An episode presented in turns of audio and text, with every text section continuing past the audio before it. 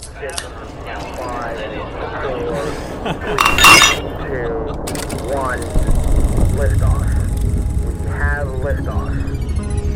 Houston now controlling. Houston shuttle. 听科学家们畅聊趣谈，与最具人间烟火气的科学家们做朋友。欢迎收听订阅由荔枝播客和高山大学联合制作播出的《科学相对论》。蔡老师很喜欢音乐，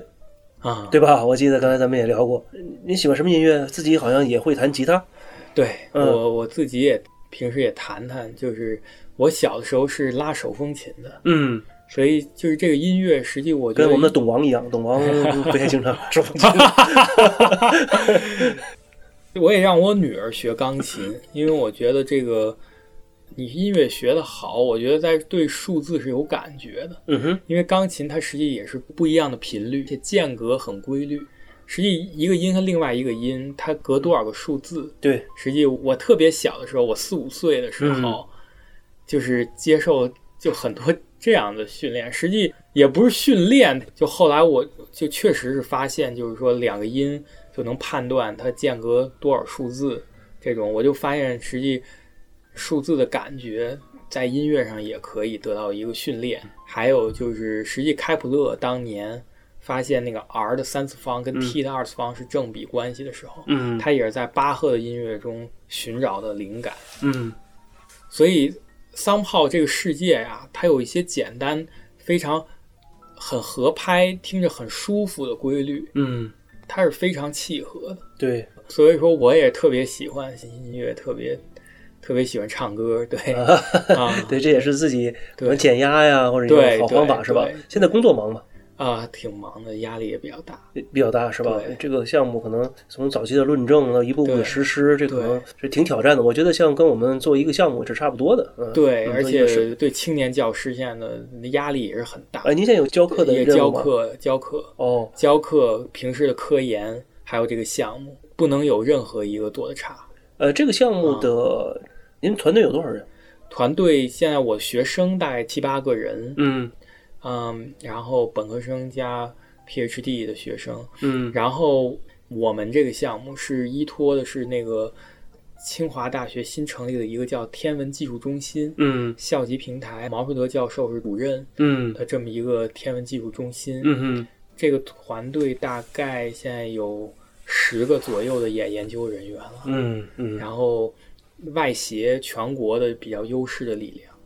呃，那么是还是一个初具规模。我们现在也在进一些人，嗯，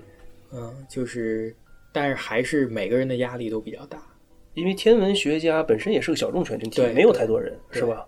其实刚才您聊到了您要做的这个广谱的，然后这个巡天望远镜，对吧？嗯对那么这个其实呃，我们都知道哈勃望远镜，然后这个前两天我发了一个韦伯，啊，还没反还没发，对，马上就要发，对不好意思，对对对对，这个可能人类有史以来最大的这个对最精密的一个科学仪器了。对然后我们还知道这个欧洲天文台在是欧洲天文台是对对吧欧洲天文台对四个八米，四个八米的 VLT 对是吧？对也是大的这个光学望远镜对对，包括这个全世界有很多不同的这个观测设备了。呃，您能不能介绍一下大致这些观测设备，包括他们的一些呃这个工作原理，然后给咱们这些呃现在的这个您要做的这个巡天望远镜有什么一些借鉴的意义呢？这个问题也很好啊，我觉得就是说，介绍的一个望远镜就是美国的帕洛马望远镜，它是嗯加州理工、嗯当时卡耐基天文台加州理工做的一个，它是一九三八年立的项，一九四八年建成，是一个五米的望远镜。五米的望远镜是一个什么概念呢？就是到目前为止，全中国还没有一个五米的望远镜。嗯，这是加州理工一九四八年建成的。哇，我还有那个帕洛马的小邮票，嗯对，一九四八年的小邮票，嗯帕洛马当年建建成的时候，这这台望远镜到现在还能发 Nature Science 的文章，嗯嗯，也能看出我们这个望远镜它的寿命是非常真长长的，对，地地基的望远现镜，在已经都四八年到现在七十多七十多年，七七十多年了，七十哇多塞，年还能在《自然》杂志上发文章。嗯嗯然后它里面有很多的关键的技术，都是第一次，嗯比如它是首先来测试 CCD 的，嗯这个望远镜。嗯实际 CCD 最早的应用就是拍摄升空的天文照片。嗯嗯，您给大家介绍一下什么是 CCD？ CCD，比如说你手机里的感光芯片对都有 CCD，对如果没有 CCD 就没有人工智能这个时代，嗯对吧？因为如果你胶片的话，你没法把胶片数嗯，字数字化，明白了。你没法数字化，它是把你光就学信号转化成数字信号数的字一信个号，一个呃一对个芯 CCD 片，就是嗯感光芯片。嗯这个 CCD 实际最开始在八十年代在 NASA 嗯去就是 develop 在发展这个高性能的 CCD 的时候，嗯就是为了哈勃望远镜拍摄那个升空的照片。嗯然后它呢，就是说，实际一台就是望远镜，实际是给人类造福实际是很大的。嗯嗯然后这个高性能 CCD 第一个实验场景就是把它放到帕洛马尔望望远镜上，嗯在先在地上测，嗯在地上测，当然就放到帕洛马尔望远镜。嗯嗯实际望远镜的光学原理就是帕洛马实际也是一个窄市场的嗯光学望远镜，就是像那个就是卡萨格林系统，实际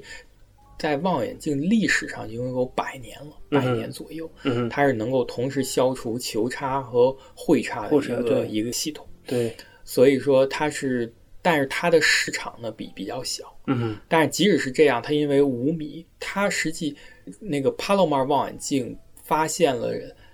超大质量黑洞袭击这个东西，嗯哼就是六十年代天文的四大发现嗯之一，就是类星体超大质量黑洞袭击，就是很像银河系里的星星，嗯但是你一旦拍光谱，嗯它在宇宙非常的早期，它的光是从宇宙另一端传过来，嗯嗯所以它是非常亮。嗯所以帕洛马尔发现了这个。再有嗯帕洛马尔一个重大发现，就是那个恒星的核合成，拍了巨多的恒星光谱，嗯然后发现恒星的发光机是核聚变，嗯所以这个发现得诺贝尔奖。然后这是帕洛马尔，就是它代表着就是啊、应该说美国一个大学，就是加州理工，从一所社区大学变成了一所就是世界一个学术殿堂的嗯，这么一个成长的一个过程。哇，也是一个大的装置，对实际上对，提升了一个整个的这对个以前学校嗯 Caltech 呀，就是一个 community college， OK，就是 community、帕萨蒂纳一个 community college。对对，但是就是自从就是帕洛马这个望远镜开始，嗯，应该说它成为了一个人类前沿的那实当验。时为什么法洛马为什么放在那里呢？这个就是帕洛马尔当时建造，为什么给了加州理工？这当时也是一个美国的富豪，就是那个电梯大亨的一个孩子，嗯叫叫 Hale，嗯就是他姓 Hale，嗯电梯大亨的孩子，就是他是一个天文爱好者，嗯然后他当时在帕萨迪纳生活，嗯他建立了卡耐基天文台在帕萨迪纳，嗯他是觉得不能把一个就是哈勃当然就 base 在卡耐基天文台，嗯他是觉得不能，就是他觉得就是说一个地方要想健康的发展，嗯必须有两个比较好的嗯，天文的台才能相互竞争，对，所以他就跟 Rockefeller 基金会，就是他就亲自向洛克菲勒要了八百万美元，嗯哼当时八百万相当于现在的一亿美元左右，嗯然后就是当时就给了加州理工，就是让加州理工来做这么一台。当然，加州理工拿到了钱之后还做不了望远镜，因嗯为它就是一所 community college，它有什么人？对，结果那望远镜还是卡耐基帮他建的 OK 就他又把钱又给买了卡耐基的记忆技术，相 当于那么发展起来。是这是这是嗯那这非有常意思有了，代这表个性。自己既是这个呃所以发包商，又是包工头 儿，对，这个 所 以 Hale 这个人很厉害，啊就是你去看那个卡耐基天文台也挂他的照片儿、c a l t e c 也挂他的照片儿，嗯两个地方又很近，都是世界顶尖的对。，刚才就像您说的，这个早期资助您的这些咱们中国的这些企业家们，嗯就特别像类似于呃，比如说当年文艺复兴时期的美第奇家族，嗯哼，然后刚才您说的这个 Hale 这个卡内基家族，对对吧？实际上都是对这个一个国家的一个或者整个人类的科学的进步起到了一个至关重要的对作用。还有原来像英国的月光社的这个博尔顿他们那些人，对哇，对，洛克菲如勒如果没有他们的卡话，耐基这个都不行。 Hale 对，对，所以当时就是前两年《人民日报》啊，嗯有一篇文章叫《海尔的望远镜》。嗯当时很多人以为那个海尔是那个哦海尔就是洗衣 Hale，机啊是这样明呢，白了实际就是我一看到那标题，我很感动。啊就是海尔就是指的这个 Hale。嗯我一看这个都得到中国的这个比较这个《人民日报》的这个承认，当然有一个大篇幅叫海尔的望远镜，嗯，介对绍，一只遍只如果只看这标题的话，大家都以为是那两个穿短裤的小 男孩。啊，对对对 对，然后这个是一个比较有代表性。再有，我想说的一个叫凯克嗯凯克望远镜，这是放在美国的夏威夷四千多米山顶儿，啊，对，这个也是我相信也是人类的对宇宙的认知达到的最高的地方，嗯就是它是太平洋最高点嗯四千米，嗯在那儿所有云的上方。嗯，如果我们有机会，大家一定要去一下这个是地方，现因为在太这个漂亮了。现在这个疫情搞得，哎呀，呀，好烦啊！因想去为哪儿都是去不了。云云海，那个云海才叫云海，嗯就是它是整个太平洋你望不到边的云海，它直接上去对，上去，然后呢，那块儿能看到的星星比你在任何一个地方看到的都多。所以说你想在冷湖去建这个嗯望远镜，也是在青海，也是一是说高原，第二来讲的那个地方足够干燥。足够干燥。呃，对冷湖有多高？两三千、两令千？湖在我们那个台址大概要在四千五百米左右的海拔。哇，四千五。对，OK，这就很高了对，啊。越高当然好像离天越近了。是是，对夏威夷实际上没什么，那只不过是对，但是它确实受到地面的影响就越嗯来越小。但是夏威夷那个台址呢，现在跟智利是可以一拼的，嗯就是是整个太平洋非常平缓的海风，突然遇到一座四千米的高山，嗯所以它雨都下在下面，嗯上面没有雨。都是晴天，嗯然后空气特别稳定，嗯星星一点儿没眨眼睛，嗯一点儿都不会眨眼睛。嗯你其实看地平线，您去过那个地？方吗？我去过很多次，哇塞，我应该我也去看看去，大学这个纪录片有一段就是跟着我在那儿在那儿拍的。在那儿拍那的，那个晚上如啊果找一个好天气的话，那是很震撼的吧？非常震撼。你能哇哦你能用肉眼，嗯，不是说看到银河系啊，嗯你看到太阳系有道暗红，这是太阳系那个尘埃带，就是你肉眼都能看见。就太阳系里边有一道暗红，它是一个小行星带，呃它没有一颗很大的行星，但是它是一颗全是碎的一我颗知道，小不行就星带，是这个火星和木星之间吗？对小星带吗？啊，就那个呃什么灶神星就那啊，个什么那个对尼神星啊，都在那里。它积分效应是在天空上有一条暗红的带，这个你拿肉眼是能都能看见都能看见 OK。那更别说银河系了，哇，那好厉害啊！嗯，就是那看见的清楚的不得了，哇塞，就是那块儿。它那对星空给你之震撼呀，在那块儿是给我这种这灵魂的震撼在那。我在那个网上看过一个很清晰的一个照片，啊嗯也是 NASA 公布的嘛，是对嗯那个呃好奇号还是毅力号，它在火星上拍的这个火星的星空。啊，哇，那个也是极其震撼，对因为它大气太稀薄了，对对然后肯定没有灯光，那就不用问 了，是吧？极其漂亮，那感感觉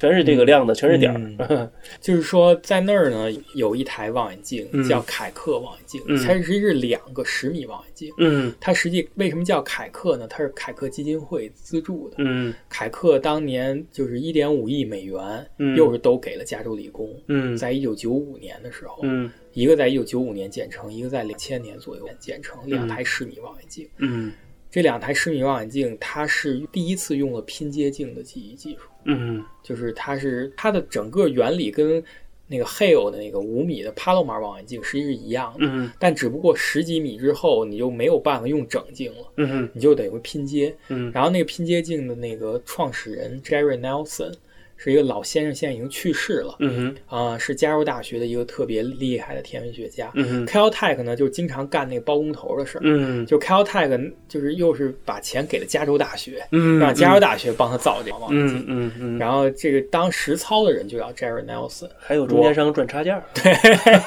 我跟这个 Jerry Nelson 实际还是有一段特别，就是 Jerry Nelson 当时对我对望远镜的认识，见到望远镜，实际他在他最后的时光，他脑血栓了，嗯但是他给我发过上百封 email，都在讨论一些望远镜的细节，嗯就对我帮助确实特别大，特别感激老先生。嗯，老先生去世前一天还在办办公室工作，哇塞，爸去世前一天，第二天我一看，哎，Jerry 怎么没来呀？嗯结果中午收到了 email，他嗯去世了。就是这么一个老先生，他是那个凯克望远镜之父。嗯然后凯克当然也没辜负他的希望，近十年拿了两个诺贝尔奖，嗯一个是宇宙加速膨胀，嗯有跟哈勃一起，哈勃天上，凯克地上，一个拍图像，一个拍光光谱，嗯嗯发现宇宙加速膨胀。嗯第二个是发现那个银河系中心的那个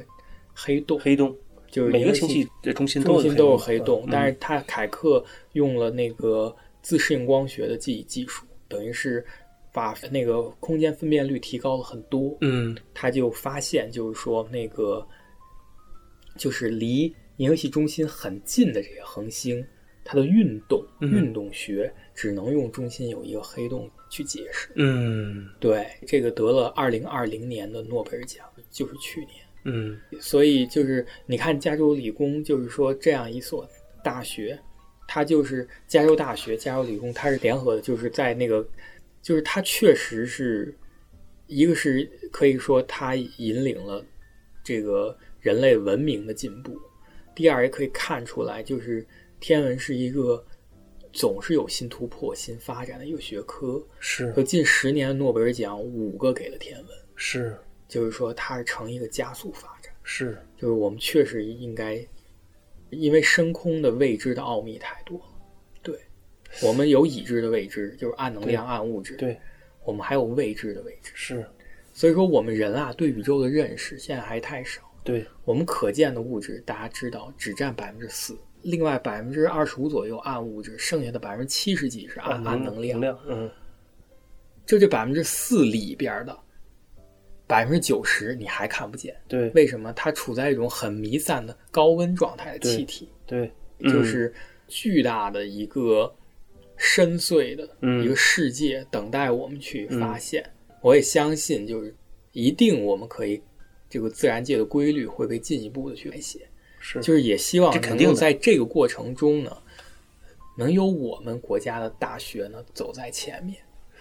嗯，我觉得咱们这一代人，因为咱们是同龄人嘛嗯，哼我觉得咱们都是在一个非常好的一个时代。嗯哼，因为中国的这个经济现在包括国力呃增长的很快，嗯哼，呃，我们才会有了更多的这个不管是民间资本也好，还是国家资本也好，去支持。刚才像您说的，不不管是这个凯特望远镜也好，还是这个帕洛莫望远镜也好，都是由这个企业家或者基金会或者私人资助的。对，美国肯定也给了很多钱嘛，对吧？在它美运营的过程美国的中。国家在运营过程中运营过嘛给的对吧但肯定是的建造都是民营企业。是的，是的，是的。实际上，我们现在对也有这个机遇了。对，所以我觉得我们应该呃携手呃共同努力把这件事情做好。嗯，因为这不是一个人的事儿，也不是一个团队的事儿，它对是一个呃说小了整个国家，其实说大了是整个人类的事情嘛，嗯，对吧？我们发现的任何的一个新的定律，不都是为整个人类服务嘛？对，嗯，我们也希望您的这个光谱的广谱的这个呃巡天望远镜以后能够产生很多诺贝尔奖，早日建成。 咱们的听众朋友们，如果看过《大学》这部纪录片，里面有一个经典的桥段，就是我们的蔡征老师弹了一个吉他的曲子，叫做《我们一起丢手绢》。今天呢，这个咱们这个节目也是非常的荣幸，蔡征老师也会现场给我们演绎一下，呃，这首曲子。谢谢。哎，谢谢，正好这也是一个非常温暖的一首歌，希望给大家忙碌的生活带来一点点啊，十几秒的心安。是对，呃，听着这个曲子，然后我们看着星空，静谧的星空。说下也没有下雨，说停也停不了的风，这是什么季节？没有你的夏天，没有你的夏天是冬天。我不能摘一个月亮，也不能摘一个星星，我只能摘一朵野花送给你。煮一盘花生米，讲故事给你听。再唱一首你最爱听啊